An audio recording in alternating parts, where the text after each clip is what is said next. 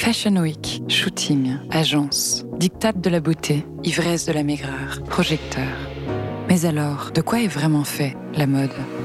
Je m'appelle Héloïse Giraud, j'ai été mannequin pendant presque 10 ans. Laissez-moi vous emmener dans l'envers du décor.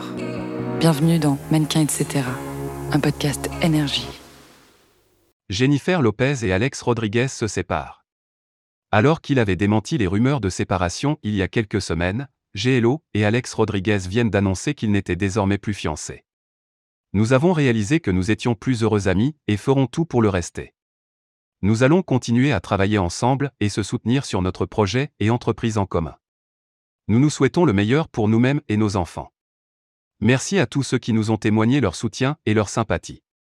Ont expliqué les deux stars via une déclaration diffusée dans l'émission Today sur NBC. Alex Rodriguez aurait-il été infidèle à Jennifer Lopez? Jennifer Lopez et Alex Rodriguez se sont mis ensemble en 2017. Ils avaient annoncé leur fiançailles deux ans après. Leur mariage était initialement prévu pour l'été 2020 mais avait été reporté à cause de la crise sanitaire. La raison de cette séparation serait l'infidélité de l'ancienne star de baseball. La chanteuse de 45 ans n'aurait jamais réussi à refaire confiance à son amoureux.